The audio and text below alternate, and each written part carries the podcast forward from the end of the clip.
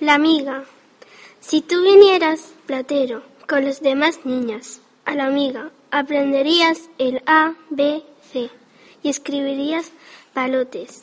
Sabrías tanto como el burro de las figuras de cera, el amigo de la sirenita del mar, que, que aparece coronado de flores de trapo por el cristal, que muestra a ella rosa toda, carne y oro en su verde elemento, más que en el médico y el cura de, palos, platero. Pero aunque no tienes más de cuatro años, eres tan, eres tan grandote y tan poco fino. ¿En qué sillita te ibas a sentar tú? ¿En qué mesa ibas tú a escribir? ¿Qué, qué cartilla ni qué pluma te bastarían? ¿En qué lugar de coro ibas a cantar? Di el credo. No, doña Domitila, de hábito, de hábito de Padre Jesús, de Nazareno. Morada todo en el cordón amarillo, igual que reyes.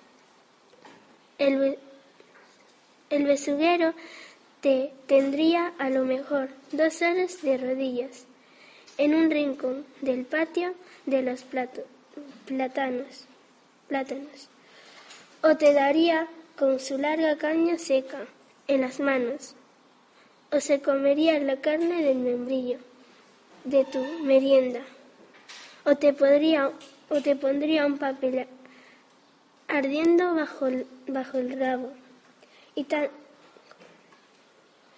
y tan coloradas y tan calientes las orejas como se le ponen al hijo de, del aperador cuando va a llover. No, platero, no. Vente tú conmigo.